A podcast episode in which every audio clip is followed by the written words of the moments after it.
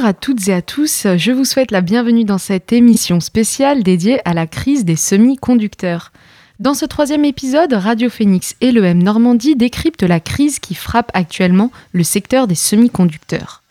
Pour ce nouvel épisode, je suis toujours accompagnée de Mathilde Aubry qui nous apporte son regard d'experte sur le thème des semi-conducteurs tout au long de cette série d'émissions.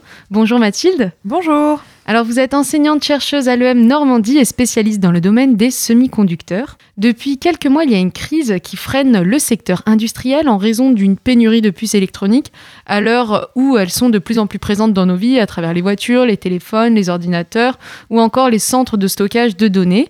Qu'est-ce qui entraîne le départ de cette crise? C'est difficile à, dater. Ce qu'on voit en fait, c'est que euh, c'est on a commencé à vraiment parler de cette pénurie à partir enfin fin 2020 euh, début 2021 parce que euh, on voit que la demande de produits électroniques s'est accrue à cause du confinement, pas simplement en France, pas simplement en Europe, mais dans le monde entier. Et euh, la, la, conséquence est qu'au bout d'un moment, les entreprises qui fabriquent des biens électroniques ou des biens à base d'électronique se sont retrouvées en situation compliquée.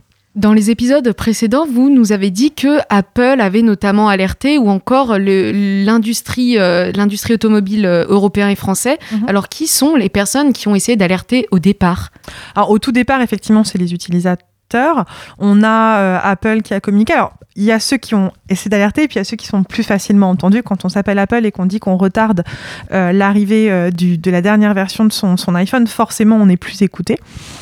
Euh, on a aussi euh, eu l'industrie du jeu vidéo qui a à un moment dit on va être obligé de retarder, euh, donc notamment PlayStation a été obligé de retarder la, sortie de, la dernière version de son produit pour pouvoir faire face à, à cette pénurie et au retard d'approvisionnement dans le cadre de semi-conducteurs.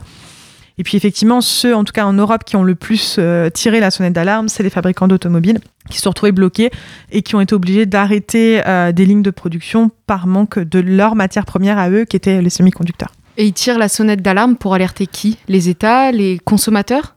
Alors, les États surtout, parce que je pense qu'il y avait besoin euh, de d'aide et de soutien, et on, sent que c'est un secteur pour lequel de toute façon euh, les États doivent être partie prenante. Euh, et même d'ailleurs, si on parle que de la France à cette échelle-là, ça sera pas suffisant. Là, il faut vraiment parler à l'échelle européenne. Et puis prévient les consommateurs effectivement que l'accès à leur automobile dans cet exemple-là risquera d'être d'être compliqué et que potentiellement ils vont risquer de faire face à une augmentation des prix. Vous nous avez parlé euh, des jeux vidéo, de l'automobile, mais dans quel domaine, dans quel secteur se fait ressentir cette crise? On va retrouver aussi, donc on, l'a dit, euh, tout ce qui est l'électronique euh, en, général. Après, je, le disais tout à l'heure, il y a des secteurs peut-être qu'on entend moins, mais qui sont aussi en difficulté. on les entend moins parce qu'ils ont moins de force de frappe, parce qu'ils sont plus petits et parce qu'ils ont moins de facilité à accéder aux médias. Je pense par exemple à toutes les entreprises petites entreprises qui travaillent dans la e-santé, donc qui sont ultra innovantes, des, des startups, et qui, non seulement pour produire, ont besoin de semi-conducteurs, mais ont aussi besoin de semi-conducteurs dans leur processus d'innovation, pour faire des tests, pour, euh, pour faire des premières, euh, des premières versions. Euh, de, de, leurs produits. Et ce sont aussi des secteurs qui sont en grande difficulté et qui, pour le coup, ont moins de possibilités de se faire entendre. C'est-à-dire que euh, cette pénurie, euh, au-delà du fait qu'on mette plus de temps à recevoir notre dernière euh, PlayStation, eh ben, on peut avoir des retards dans, dans l'invention de médicaments ou de. Alors, pas forcément de médicaments. on va utiliser par exemple des semi-conducteurs dans des prothèses de, auditives, par exemple. Mais on va utiliser aussi beaucoup de semi-conducteurs dans tout ce qui va être imagerie médicale, dans tout ce qui va être monitoring. de plus en plus, l'électronique est intégrée en fait dans les processus médicaux il y a beaucoup d'innovations dans ces secteurs-là. Et finalement, le, fait qu'on manque de semi-conducteurs peut mettre en difficulté effectivement les processus d'innovation. Est-ce qu'il y a un secteur parmi tous ceux cités qui a été le plus touché? Et comment ça impacte notre vie de tous les jours concrètement? C'est la hausse des prix ou est-ce qu'on a aussi des grands retards, des délais de livraison? Des grands retards, des délais de livraison, totalement. Là, on, va, on retrouve euh, des, grosses difficultés à ce niveau-là. Une augmentation des prix et particulièrement dans les secteurs où on achète en moins en gros. L'avantage de l'automobile, c'est qu'ils ont vraiment une grosse force de frappe. C'est des grosses industries avec des grosses entreprises et qu'elles peuvent relativement euh, communiquer, enfin qu'elles peuvent relativement négocier euh, les, prix sur des plus petits secteurs d'activité, ça va être plus compliqué. Ce qui s'est passé aussi, c'est que le secteur de l'automobile est un secteur qui a beaucoup eu l'habitude de fonctionner en flux tendu sans stock, donc ils n'avaient pas stocké de semi-conducteurs, évidemment. Et quand ils ont vu la crise qui était complètement inattendue euh, du, avec le confinement de 2020, ils ont stoppé toutes leurs commandes de l'année. Et ça se répercute aussi en, politique ou en géopolitique, cette crise, au-delà du secteur automobile? Totalement, totalement. On va retrouver euh, à l'échelle des, des, États des, des gros euh, conflits. C'est euh, important aujourd'hui de pouvoir avoir, avoir une certaine indépendance vis-à-vis des, semi-conducteurs. Le plus gros conflit qu'on a pu observer, c'est le, le, conflit entre la Chine et les États-Unis. Il faut savoir que les États-Unis empêchent à la Chine d'avoir accès aux produits, produits aux États-Unis mais ils ont accentué encore les choses en empêchant notamment à Huawei par exemple d'accéder euh, aux produits américains, enfin aux produits conçus aux États-Unis. Donc je vous le disais, les produits qui sont par exemple produits à Taïwan sont très souvent conçus aux États-Unis. Donc la Chine s'est retrouvée bloquée d'accès à des semi-conducteurs euh, à, à, ce moment-là. C'est venu encore accentuer les conséquences de, de la crise. Donc en fait, on est dans une guerre technologique un petit peu. Complètement. Et quelles sont les solutions qui sont proposées pour euh, lutter contre ces tensions, euh, ces tensions et, cette pénurie? Alors aujourd'hui, la solution qui paraît euh, la plus efficace et, à court terme, c'est d'accroître la production sur les, différents territoires nationaux. Et c'est pour ça qu'on voit un peu partout, si on regarde un peu la presse économique, des annonces de soit accroissement enfin, de, des usines de production. Donc Taïwan a annoncé des usines de plus en plus grandes, des gros investissements soit complètement le retour de certaines usines sur des territoires nationaux. C'est des choses qui sont annoncées en Europe, aux États-Unis. Donc vraiment de dire, bah, dans ce cas-là, on va produire euh, sur notre territoire nous-mêmes des semi-conducteurs.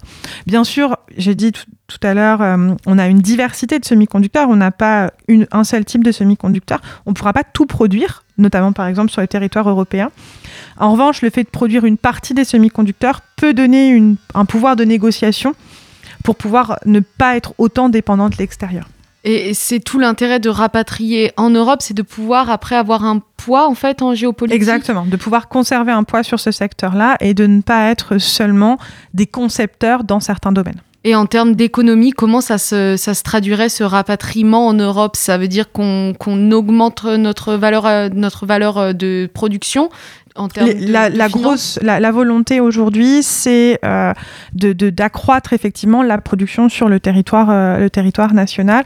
On est à moins de 10% de la production de semi-conducteurs sur le territoire européen en l'occurrence.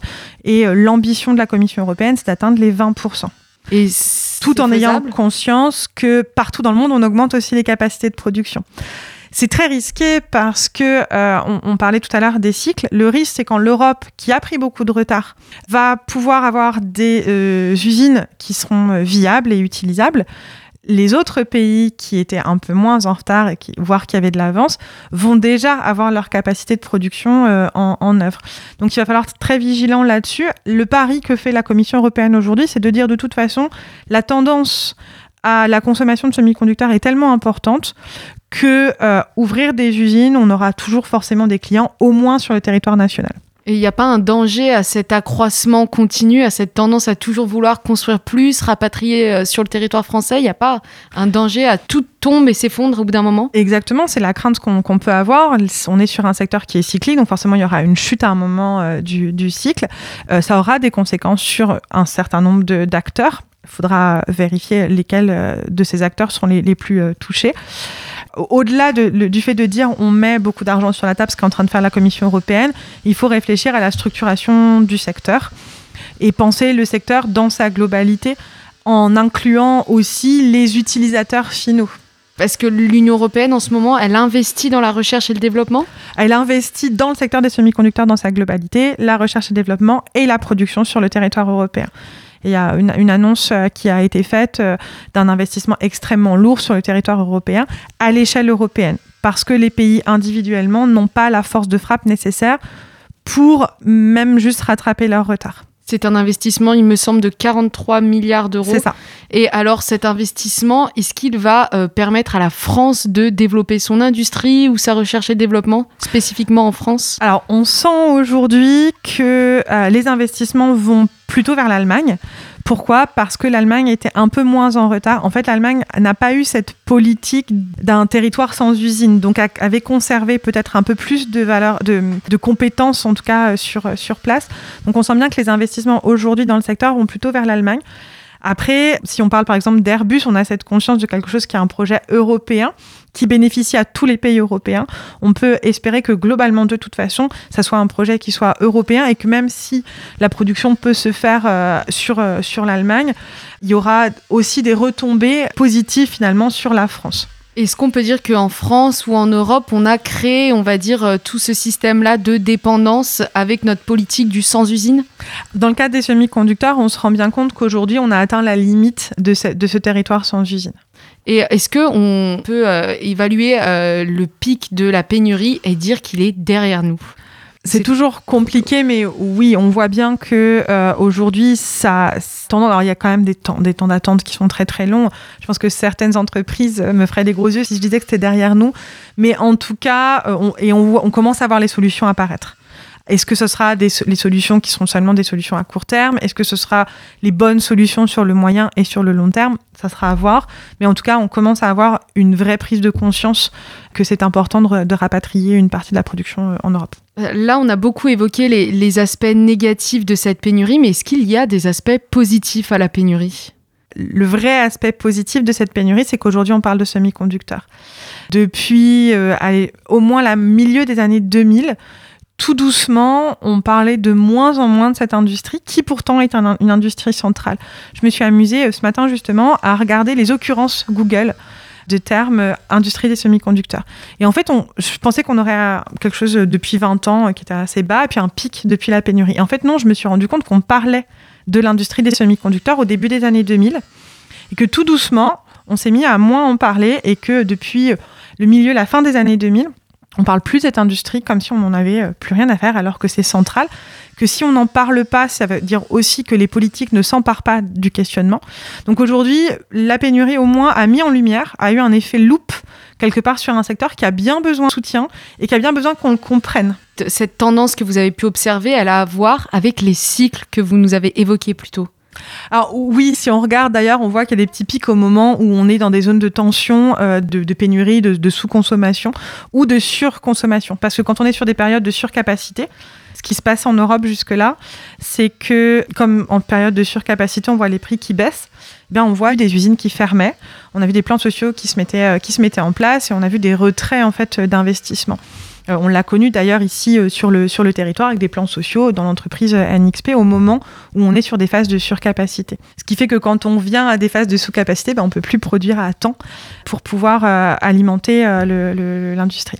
Et enfin, pour terminer, les solutions qu'on a évoquées, ce serait le rapatriement des, de la production en France et l'investissement. Mais est-ce qu'il y a d'autres solutions? Alors, au-delà même, parce que le rapatriement de la production, c'est une partie de la solution et, c'est sans doute pas la plus importante. La vraie euh, solution, entre, guillemets, donc c'est déjà accepter d'investir beaucoup et d'avoir un vrai soutien politique fort, donc ça, on, on l'a. Et c'est réfléchir à la structure. Le semi-conducteur, c'est la première étape d'une filière dans sa globalité. Et il faut que l'ensemble des entreprises qui participent à cette filière, y compris en aval, euh, s'approprie ces problématiques-là. Par exemple, euh, je, voulais, je, l'ai expliqué un peu tout à l'heure, l'industrie de l'automobile, quand elle a été face à un début de confinement et de tension, a tout de suite arrêté ses commandes mettant en difficulté l'industrie des semi-conducteurs d'ailleurs à ce moment-là, et quand l'activité a repris, a exigé tout de suite d'avoir un retour des produits parce que c'est leur mode de fonctionnement et qu'ils ne sont pas forcément encore habitués à travailler euh, avec ce secteur-là. Il faut qu'ils prennent conscience aussi des difficultés de ce secteur, que c'est un secteur qui ne peut pas, lui, fonctionner complètement en flux tendu, qui a besoin d'anticiper ses, productions et qui a besoin du soutien des filières consommatrices. Et là, on commence à voir des choses comme des coopérations qui vont se faire. Par exemple, on a vu Renault se rapprocher d'ST Microelectronics. On a vu Renault commencer à dire, OK, bah dans ce cas-là, on va travailler avec vous, on va vous aider à innover, comme ça, vous êtes sûr que l'innovation que vous faites, elle sera utilisée dans nos voitures. Et puis nous, on est sûr qu'on va pouvoir s'approprier, accéder à vos produits quand on en aura besoin. Dans le prochain épisode de cette série dédiée aux composants électroniques, nous évoquerons les enjeux futurs du secteur. Pour écouter cette émission réalisée en partenariat avec l'EM Normandie, rendez-vous sur le site phoenix.fm, rubrique podcast, et sur em-normandie.com.